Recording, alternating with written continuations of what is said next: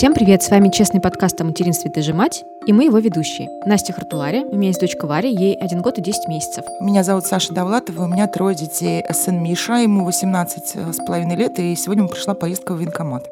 Девочка Маша, ей 13 лет, и сегодня у нее зеленые волосы. И сын Костик, которому будет 6 лет, и он по-прежнему не хочет читать. А меня зовут Настя Красильникова, и моему сыну Федору исполнилось 3 года. Ура, Ура! поздравляем! Спасибо. А что вы ему подарили? Мы ему подарили очень много всего. Э, даже вот не все подарки еще до сих пор подарены, потому что он очень возбуждается от всех подарков, и приходится дозировать, но очень много подарков у него. А у вас был детский праздник, или вы так с Нет, семьей? мы вообще размазали даже всю семью по выходным, как бы, чтобы не не было вот этого всего, чтобы не нужно было между шваброй и плитой разрываться кое-кому.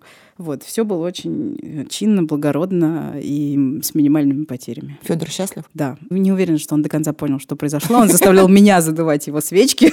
Он так меня за шею берет к торту, давай, мол, дуй, мать. Вот. Но он подарком, конечно, рад. Круто. Поздравляю. Спасибо. Сегодня мы обсуждаем скандал с кормлением в публичных местах. Да, за последнее время их как-то скопилось неожиданно много. Несмотря на то, что многие из нас уже перестали кормить, у нас есть мнение по этому поводу. А некоторые не кормили, но тоже имеют свое мнение по этому поводу. А, с чего все началось? Осенью, по-моему, это был то ли октябрь, то ли ноябрь, э, Полина Хлынова написала в Инстаграме пост о том, как она сходила со своим ребенком в Третьяковскую галерею. Ребенок маленький, ему, по-моему, было тогда в районе года или даже чуть меньше. Он сидел на ней в эрго-рюкзаке, и в тот момент, когда он забеспокоился, Полина, находясь в каком-то из залов Третьяковской галереи, достала грудь и стала его кормить. Через некоторое время к ней подошла смотрительница этого зала, сказала ей, что это недопустимо, и попросила ее покинуть помещение. А, Полина очень расстроилась и, собственно, написала об этом пост. В комментарии пришла Третьяковская галерея, сказала, что мы на самом деле приветствуем людей с детьми, мы очень хотим, чтобы в нашем музее всем было комфортно, поэтому мы сейчас э, расскажем, какие у нас правила посещения с детьми. После чего они написали официальный пост у себя в соцсетях про все места во всех зданиях Третьяковской галереи, где можно покормить ребенка, где можно переодеть ребенка, где можно провести время с ребенком. И в частности, там было сказано, что кормить ребенка в Третьяковской галерее можно на любой лавочке, в любом зале, и не обязательно садиться на лавочку, если, например, вы предпочитаете делать это стоя. То есть, ну, как бы никаких ограничений было заявлено в этом сообщении Третьяковской галереи. Также они пообещали установить пеленальные столики в мужских туалетах. Вот. И когда случился следующий скандал с э, публичным кормлением детей пару недель назад, две девушки пришли в Эрмитаж с, тоже с младенцами в слингах, и когда они присели на лавочку, чтобы их покормить, на них набросил сразу пять смотрительниц Эрмитажа, которые тоже выгнали их оттуда с позором. И когда вот это все произошло, я очень сильно разъярилась, и я решила позвонить в Третьяковскую галерею и узнать, что там по пеленальным столикам в мужских туалетах. Это был очень смешной разговор, потому что а, женщина, до которой я дозвонилась, сказала так, пеленальные столики в мужских туалетах? минуточку, и дальше поставила меня на вот эту вот музыку классическую. И минут пять я слушал классическую музыку, после чего она совершенно ошарашена, значит, взяла трубку и сказала, вы знаете, действительно, у нас есть пеленальные столики в мужских туалетах. Представляете, вот еще типа в новом здании не установили, а во всех остальных уже да. Приходите к нам. Слушайте, надо идти проверять. Да, надо теперь с инспекцией. Ну, я уже думаю, по всем музеям просто как бы с младенцем на груди совершить рейд. Но история на этом не закончилась, потому что несколько дней назад в Третьяковке открылась выставка, я не помню, как она называется. «Мир русской сказки» или мир, вот что-то такое? Что-то такое, да, на которую пришла еще одна девушка с двумя детьми, со старшей девочкой, которая три года, и с младшей девочкой, которая три месяца. И когда она присела покормить свою дочь, к ней подошел охранник и выгнал ее уже в каких-то совершенно хамских выражениях, несмотря на то, что Третьяковка публично заявляла, что дети приветствуются, и они могут быть накормлены в любых помещениях. И, честно говоря, у меня уже от возмущения уже не осталось слов. Я на самом деле думаю спросить у вас, с неожиданной стороны зайду, как вы считаете, почему вообще женская грудь настолько табуирована? Я, честно говоря, не очень понимаю вообще, в принципе, почему есть какой-то табу, потому что если уж даже говорить о музеях, там везде висят картины с обнаженной женской грудью. Скульптура, Я не говорю да, также о скульптурах а, с мужским пенисом и прочими частями тела. И почему-то никому не приходит в голову детям, которые в Пушкинский музей приходят, закрывать глаза, когда там какие-то статуи стоят. Ну, все ходят, смотрят, вот экскурсии для детей даже дошкольного возраста по греческому залу, пожалуйста. Поэтому у меня нет ответа. Я думаю, что ответ есть в какой-нибудь социологии, в психологии и в культуроведении. Он, наверное, известный. То есть причины какие-то вполне объясняются там какими-то ментальными, историческими вещами. Ну вот мужская грудь же не табуирована, никто же не возмущается, когда мужчины, в том числе в Москве, в том числе в метро, ездят летом без верха. Но если он поедет без низа, то, наверное, все возмутятся. Мы сейчас все-таки наверху Ну, если мы вот так возьмем, ну, потому что, соответственно, женская грудь каким-то образом связана с а, сексуальностью, с сексуальной жизнью, а мужчин с ней связан только низ. Я просто боюсь, что мы здесь наговорим ерунды, а наверняка тема изученная, в принципе. Да, а наверняка она изучена, и тем не менее про это интересно и полезно подумать. И всем противникам грудного вскармливания в общественных местах я предлагаю подумать, почему вообще женская грудь — это такое табу. Мое предположение заключается в том, что женщина — это объект, и она в целом очень сексуализирована. Женщина — это в первую очередь не человек, а объект для удовлетворения как бы похоти. И в моем мире как бы женская грудь – это орган, который необходим для того, чтобы выкормить младенца, для того, чтобы получались и росли и развивались новые люди. В, в мире всех остальных людей, видимо, это некий гаджет для удовлетворения какой-то похоти. Ну, во-первых, не всех остальных. Ну, многих. Ну, давай возьмем все-таки честно. Те, кто выгонял и там делал замечания, скорее всего, были люди старшего поколения. Определенной ну, это... профессии. Да, но и им тоже вполне будет полезно задать себе вопрос, что плохого в женской груди. Да, но это та категория людей, которые сложно менять свои взгляды, привычки, ценности и так далее. Во-первых я не пытаюсь их защищать, я пытаюсь найти объяснение. И э, в советское время, в то время, когда, не знаю, происходило их становление как личности, были другие какие-то нормы, законы, понятия. Поэтому они так действуют. Понятно, что я вижу в этом огромный плюс. Вот то, что из того, что ты рассказала, что в Третьяковке поставили пеленальные столики в мужском туалете. Я этого, честно говоря, не могла себе в нашей стране вот, ну, вот так вот в массовом особо представить. Женских, да, там в каких-то хороших торговых центрах, да, вот, не знаю, надо пойти в какое-нибудь детское кафе, которое позиционирует себя как очень доброжелательное к ребенку, и посмотреть, если там вообще пеленальные столики в мужском туалете. Я видела, что есть общий туалет, да, просто для родителей с ребенком. И это прям очень круто, что Третьяковка сделала. То, что там, ну, вот работают люди, которые не разделяют современные ценности и взгляды, ну, это какой-то процесс, а, в котором, наверное, их надо образовывать. Мне здесь а, кажется ужасно, даже не унизительным, а, честно говоря, страшным, когда ты беззащитная, в общем-то, кормящая мать. В любом случае, когда ты с маленьким ребенком где-то, с совсем маленьким ребенком, ты, в общем, уязвим и беззащитен. Тебе надо его покормить. Дорогие люди, не то чтобы женщина мечтала кормить ребенка, вот вываливать свою грудь и э, под ваши взгляды, неважно, восхищенные, недоуменные, просто любопытные, выкармливать своего младенца. Вот так нужно, так устроена природой. И, в принципе, ты здесь уже находишься в ситуации, когда тебе, ну, может быть, неловко, может быть, некомфортно, разные чувства может мама испытывать, да.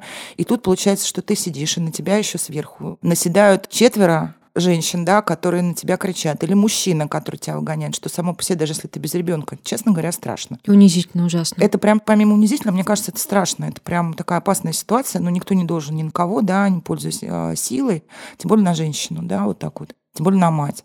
И это прям вот меня пугает. И еще меня отдельно пугает волна ненависти, которая полилась в соцсетях вот по этим вопросам. Я вообще не понимаю, что здесь обсуждать вот так вот глубоко. Я понимаю, что да, проблема а, создания определенного образа, воспитания, не знаю, людей, которые иначе относятся к женской груди, чем там кто-то другой, да. Кто считает, что это стыдно? Да, я понимаю образовательную историю, в которой можно рассказывать, почему это не стыдно. Но откуда здесь берется какая-то ненависть? Здесь здесь предмет для спора, я вот вообще не понимаю. Почему пьяные мужики или женщины, неважно, пьяные люди в ресторане, которые шумят, не знаю, бьют посуду, это не за гранью. Почему-то все, все считают, что это нормально, да? Ну, люди пришли повеселиться в ресторан, ну, пошумели, ну, бывает, да, заплатили за бой посуды. Есть такое понятие бой посуды в меню иногда. Но при этом, если твой ребенок а, плачет в ресторане, это уже плохо. Вот тут мне совершенно... То есть почему, когда взрослые себя ведут как-то неадекватно, это объясняется, а все, что связано, опять же, с детством, с материнством, это сразу никаких оправданий тут быть не может. Потому что это часть системной дискриминации женщин с детьми. Я, кстати, где-то недавно на просторах Фейсбука видела пост, в котором говорилось, что на самом деле самый дискриминируемый элемент общества... Да, это, это наша да... подруга Саша Шевелева написала. Совершенно верно, Это да. дети. Да, что это именно дети, потому что именно их права и их э, какие-то естественные физиологические потребности ущемляются более всего.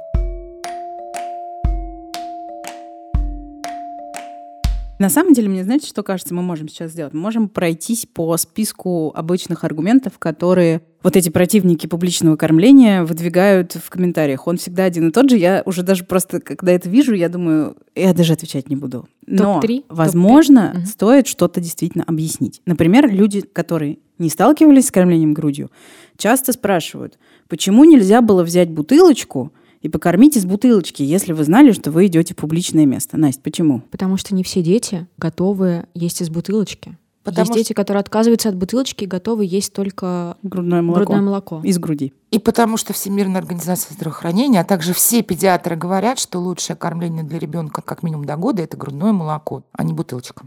А почему дети не едят раз в три часа? Потому что дети не механизмы, не способны в таком возрасте контролировать свои естественные потребности и могут хотеть есть и раз в три часа, и раз в полчаса, и примерно каждую минуту. И более того, кормление грудью связано не только с голодом, но и с удовлетворением каких-то психологических потребностей ребенка. Когда ему страшно, тревожно, нужно просто быть поближе к маме. Да, ребенок при сосании груди он совершает два типа движений. Одни из них рассчитаны на питание, другие просто сосательные движения, которые помогают ему успокаиваться. Вообще, э, я понимаю, что звучит это может быть как-то ужасно, но сосание груди – это как бы основное средство для проведения времени с ребенком до года. Это для него весь мир. Это для него и еда, и тепло, и успокоение, и связь с надежным взрослым, и все на свете. Дети действительно до года могут проводить на груди большую часть суток без преувеличения. И это нормально. Да, они не едят в три часа именно потому, что они не механизмы, а это как бы так задумано э, биологией, и мы тут совершенно ни при чем. Здесь, мне кажется, мы столкнемся со следующим аргументом. Если ребенку психологически некомфортно, если ему тревожно, нефиг с ним ходить в музей, сиди дома, корми дома и не создавай ему такие обстоятельства, где ему нужна психологическая помощь твоей груди. Дзынь, ляск забрала.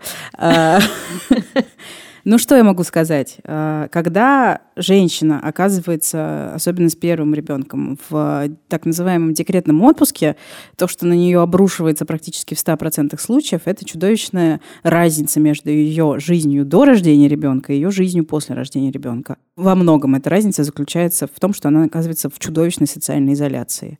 Для того, чтобы из этой социальной изоляции вывалиться, ей нужно совершать огромные усилия. Не знаю, как вам представляется себе, как женщины с детьми до года куда-то выходят, но на самом деле это огромный труд и огромная работа по подготовке.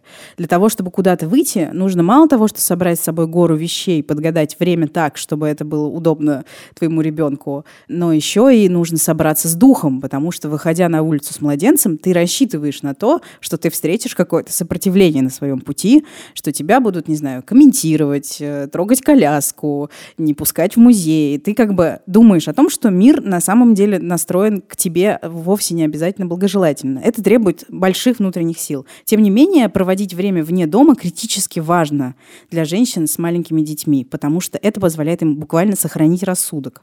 Мне кажется, что здесь это вообще не имеет значения. Ну, на мой взгляд, в этом вообще нет ничего, что имело смысл бы обсуждать. То есть женщина, ну, и ребенок это обычные люди, они могут ходить, не ходить, их может тошнить. Можно я расскажу историю не про младенца, но про музей и тошноту?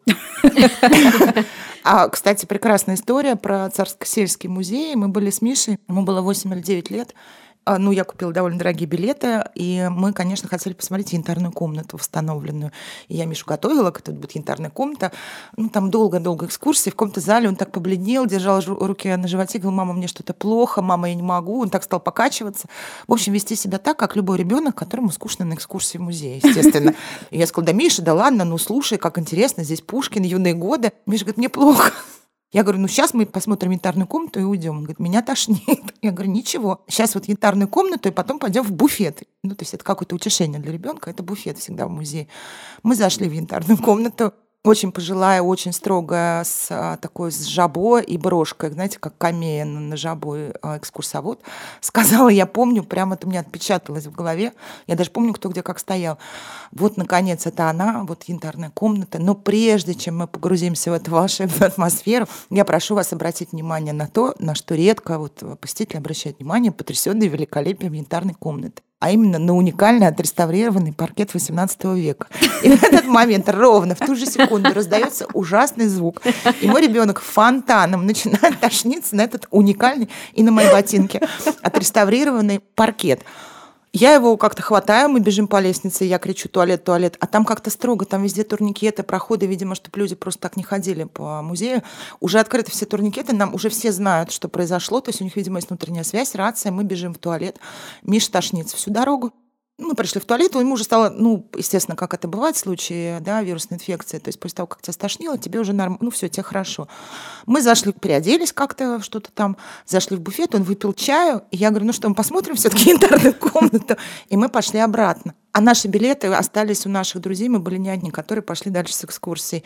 И мы пошли, там опять турникет. Я говорю, вы знаете, вот у, нам, у нас мальчику было плохо, но мы бы хотели посмотреть янтарную комнату. Нам никто ничего не сказал. Мы вернулись, посмотрели янтарную комнату, уже все было вытерто. Паркет-то как? Нормальный был паркет, а, все было хорошо, мы посмотрели, опять сходили в буфет, ушли, Миша выздоровел после этого. Но я помню свой, ну, первое, это ужас мне даже не то, что мой ребенок заболел, ему плохо, а вот это, что его тошнит на а, паркет. Уникальный отреставрированный паркет 18 века. Боже мой, какой ужас, что сейчас будет. И вот не было ничего. То есть эта история вошла в наш семейный. Мало Миша очень ей гордится. Иногда он говорит, мама, расскажи им, как я заблевал паркет 18 века. Но все, то есть, представьте, нас даже без билетов пустили обратно. То есть они знали, что это мы те люди, которые испортили паркет. Но мы прошли, посмотрели даже без экскурсии и ушли. За что спасибо Царскосельскому музею. Да, вот хотелось бы, чтобы все музеи становились более дружелюбными к людям с детьми. Если мы вернемся опять же к этому списку, я бы хотела выступить э, в роли вот тех людей, которые пишут гневные комментарии. Грудное вскармливание — это интимный процесс. Вы бы еще тут потрахались или покакали бы посреди музея. Такие случаи тоже бывали в музеях, скажем прямо. Не говоря уже об этом. И у них есть защитники и противники. Ну, вот некоторые какали в музее, дети тоже какают, извините, едят и какают. Я, правда, вот для меня очень сложно понять вообще предмет вот этого спора. Ребенок хочет есть, мама его кормит. Не нравится, не смотри. Мне тоже не нравится чужая женская грудь. Вот реально, мне она совершенно, я не люблю, когда она где-то оголяется. Я просто на нее не смотрю. Также мне не нравятся целующиеся подростки на эскалаторе и взрослые. Или в кафе, например, ты сидишь, и рядом с тобой кто-то в засос целуется. Ну что, я не смотрю. Мне не нравится, когда люди смотрят какие-то ролики и видео с телефона в кафе на полную громкость. Но почему-то мне не приходит в голову делать замечания. Ладно, замечания, может, и делаю иногда. Но мне не приходит в голову спорить об этом. По поводу интимности процесса, у меня во время грудного вскармливания был компромиссный вариант, чтобы не смущать никого вокруг и не смущаться самой, потому что мне, наверное, было самой не очень комфортно делать это прям совсем публично. У меня был специальный фартук для кормления. И первое время это прокатывало, то есть это была довольно странная конструкция, но настал момент, когда я поняла, что Варе не нравится эта вещь, потому что ей, видимо, было жарко, неудобно, какая-то пеленка лежит у нее на лице, и в какой-то момент пришлось от него отказаться и приступить через себя и удовлетворять потребность младенца публично. Да, когда вы пишете, ну хорошо, кормите, так и быть, но только прикройтесь, а, вы не берете в расчет тот факт, что далеко не все дети готовы кормить под жарким шарфом. И представьте себе, что вы пришли в кафе, заказали себе бургер, накрылись полотенцем и стали его в таком виде есть. Вот именно это вы предлагаете женщинам с маленькими детьми, когда пишете «прикройтесь». Ничего прикрывать не надо. Это абсолютно нормальный процесс он должен быть легализован везде. Ну, формально он легализован. Вот, между прочим, это тоже интересная тема. В российском законодательстве это никак не прописано. Существует, например, э, американское законодательство. Там, по-моему, больше, чем в 40 штатах официально прописано в законах, что препятствовать кормлению младенца в публичном месте – это преступление. Если к тебе подходит, условно, охранник в Висконсине и говорит, выйди, здесь это не принято, у таких, как ты, есть вот там вот загон, ты вызываешь полицию no shit. Настя, а ты что думаешь по поводу сравнения кормления и дефекации? А, тут логически все очень просто, на мой взгляд. Вот э, вы когда едите, вы сравниваете этот процесс с тем, когда вы какаете? Наверное, нет. Все-таки это два разных процесса. Это все касается пищеварительного тракта, и тем не менее, это процесс входа, а это процесс выхода. Вот у детей точно так же. Когда они едят, это не имеет отношения к тому, э, что взрослые совершают акт дефекации. Это два совершенно разных процесса. И когда вы говорите, что кормление грудью — это интимный процесс, если вы так считаете, то любое кормление должно быть интимным процессом. Тогда мы должны все перестать есть в общественных местах. Просто потому, что это неприлично. Кстати, я помню, что раньше, э, еще там лет 10 назад, я слышала, многие люди говорили, что, например, есть в метро неприлично. Сейчас я все время вижу людей с пакетами из Макдональдса в метро. Ну, тоже была же идеологема. Завтрак, обед, полник, ужин. Все, едим с вымытыми руками за столом, вся семья должна собраться, а завтракать нужно каши и так далее. Ну, да. все меняется. Да, в общем, мы все практикуем еду в общественных местах. Многие из нас э, едят даже в музеях, вот, и в кинотеатрах мы едим попкорн. О, боже. Да, представляете? Да, блин, многие взрослые, приличные, грызут ногти в публичных местах, сморкают. Ковыряют в носу. Сморкаются на асфальт. Это то, что я ненавижу, когда мимо тебя проходит человек, и я даже не сказала мужчина, я была предельно толерантна. Да. Масса взрослых людей имеет масса взрослых, а, ну, неприятных для нас привычек. Отвратительных, да. будем честны. И что-то как-то... Да, никто не выступает за отмену... Сморкания, Сморкания ногтей. И, и, и плевков на асфальт. Ну, то есть, мне кажется, в следующий раз, когда кому-то хочется сделать замечание, что женщина вывалила свою грудь и кормит, ну так, посмотрите на свои, не на нужды, не на потребности себя и ваших детей, а на свои просто хотя бы безобидные, как вы считаете, привычки.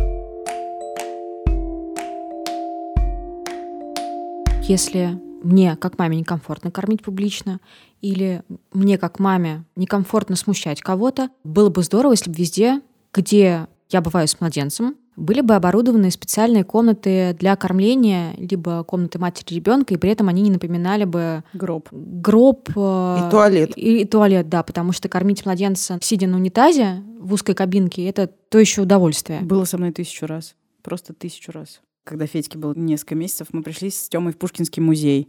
И там, разумеется, нету... Ну, вот как бы там есть главная лестница, там нет никакого лифта, хотя, как потом выяснилось, он есть, но туда не пускают простых смертных, и нужно было, значит, с коляской тяжеленной, потому что тогда он был совсем маленький, он был в люльке, переться, значит, наверх. И когда я в какой-то момент спросила у строгой женщины в черном, которая там сотрудница Пушкинского музея, подскажите, пожалуйста, где у вас комната матери ребенка, она сделала губки жопкой и сказала мне, что?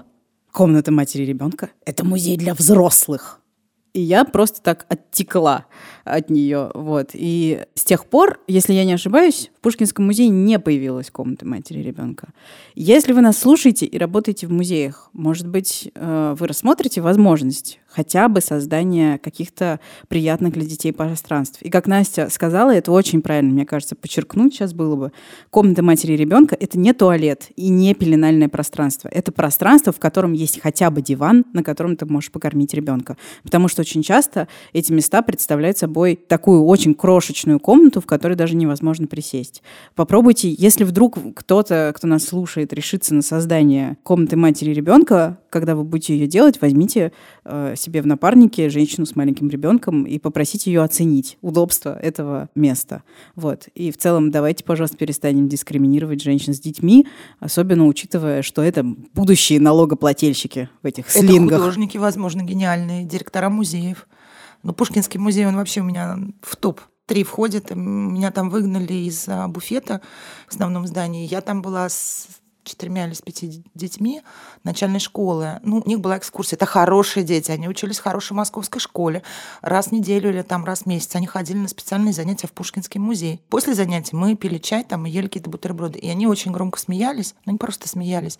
И на нас тоже накинулись две или три женщины, при том, что дети были не тихие, смелые, воспитанные в свободных семьях, да, умели отстаивать свои права. Они ответили, мы просто разговариваем, мы имеем право.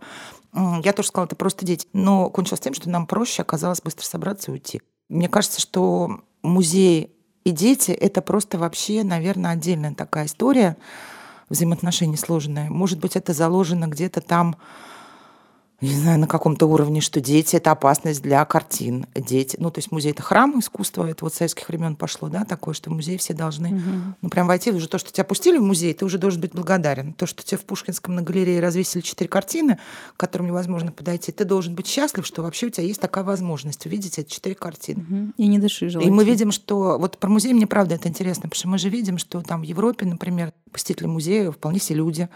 А у нас это вот что-то такое. У меня вот объяснение, что это как в советское время. Ну вот храм искусства стал угу. доступен для народа. То есть это уже такое счастье, что ты переступила, да, вот порог, что ты должен, а, ну, вздыхать и, а, затаив дыхание, смотреть на картину, ну и быть вот благодарен.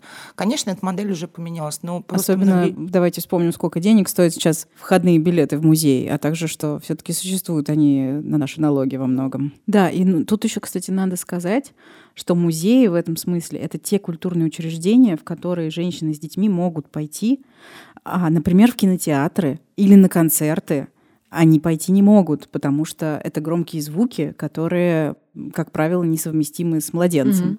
Вот. А музей — это то место, куда измученная материнством женщина с младенцем вполне может прийти, чтобы немного разнообразить свой досуг. На самом деле кормить хочется по возможности открыто везде. От детских поликлиник районных до детских площадок. Я просто вспоминаю комнату для кормления в нашей районной поликлинике. Это душераздирающее зрелище. Спасибо, что она там есть. Кормила Варю в коридоре, на что периодически на меня шикали медсестры. Ну, говорили, что ну прям за поворотом есть комната для кормления, идите туда. Я говорила, ну, там неудобно. Он говорит, ну, здесь же папы ходят.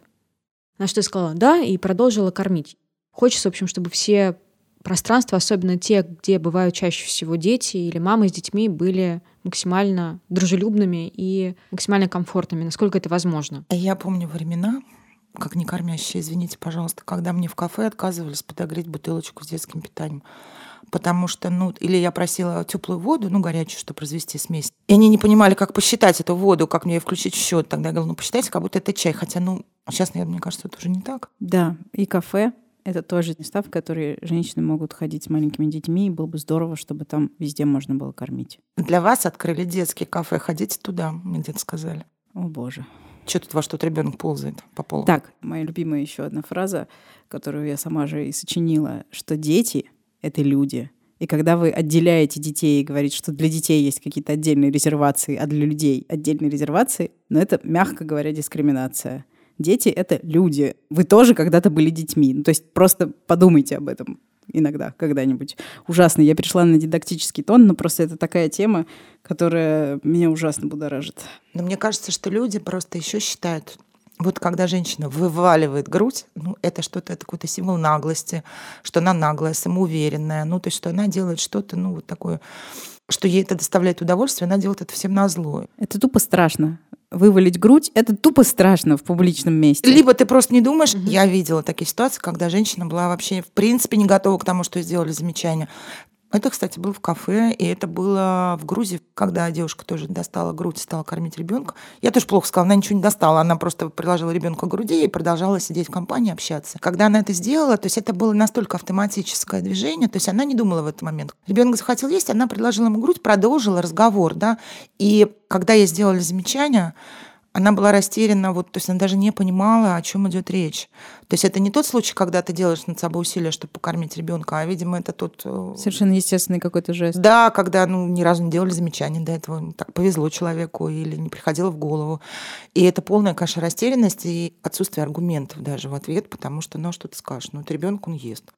Надо сказать, что вступили за эту девушку все мужчины, которые были. А замечание кто сделал? Женщина? Естественно, женщина примерно за 60, которая в советское время родила ребенка, сидела с ним дома, никуда не ходила. Жизнь была тоже вот ну, не сахар, да, 8 месяцев сдала его в ясли, потому что, ну, я свою бабушку там вспоминаю, вышла на работу. Ну, не до вот такой роскоши было, чтобы кормить грудью до двух лет.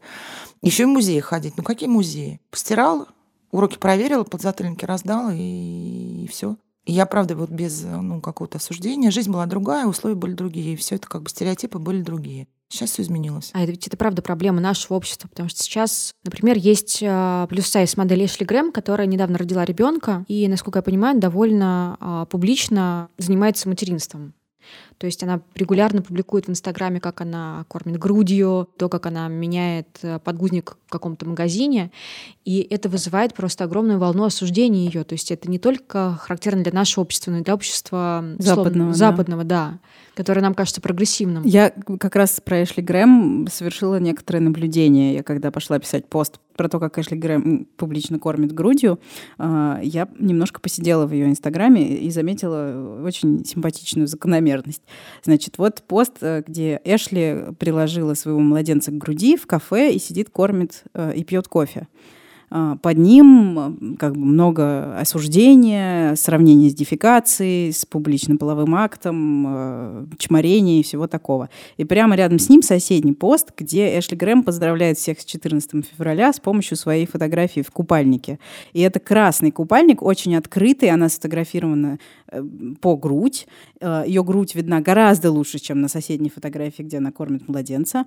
И под этой фотографией все пишут «Богиня! Красавица, восхитительная, я уведу тебя от мужа. И это просто поразительно. То есть, как бы, вот фотография женской груди одна, и вот фотография женской груди другая. Почему-то, когда речь заходит о кормлении младенца, женская грудь сразу становится чем-то ужасно неприличным. Как только эта модель сфотографирована в бикини, это сразу восторг, э, фанфары и салют. И это в очередной раз приводит нас к мысли о том, что мы по-прежнему относимся к женщинам как к сосудам, которые обслуживают чьи-то желания. И это надо прекращать. В общем, мы передаем большой привет э, всем женщинам, которые кормят груди в общественных местах. Помните, что каждый раз, когда вы вываливаете в общественных местах, вы немного боретесь за то, чтобы наше общество процветало. И сил всем. И еще я хочу сказать, что каждый раз, когда я вижу женщину, которая кормит в э, каком-то публичном месте, я всегда ей улыбаюсь, иногда подмигиваю и стремлюсь всем как бы языком тела выразить ей свое одобрение, поддержку и восторг и э, попадитесь мне когда-нибудь, я вам выражу. Вот. А, спасибо, что вы сегодня нас слушали. Это был подкаст «Ты же мать». мы его ведущие. Меня зовут Саша Довлатова. Я Настя Хартулари. А меня зовут Настя Красильникова. И не забывайте, пожалуйста, писать нам письма на подкаст собакамедуза.io с пометкой «Ты же мать». А еще, пожалуйста, ставьте нам лайки и пишите комментарии. Мы есть на всех основных платформах для подкастов в Apple Podcasts, в Spotify, в Google Podcasts, в Яндекс Музыке, в Кастбоксе, на Букмейте и даже на YouTube. Там у подкастов «Медузы» есть отдельный канал. Там тоже выкладывают наши подкасты. Ссылку на все эти платформы вы найдете в описании этого эпизода. Встретимся с вами через неделю, а пока можно послушать другие подкасты «Медузы». Например, подкаст «Сперва роди». В нем родительство обсуждают три молодых отца. А еще подкаст «Сложные щи» о еде. Или подкаст о финансовой грамотности «Калькулятор». Пока-пока. Пока. Пока.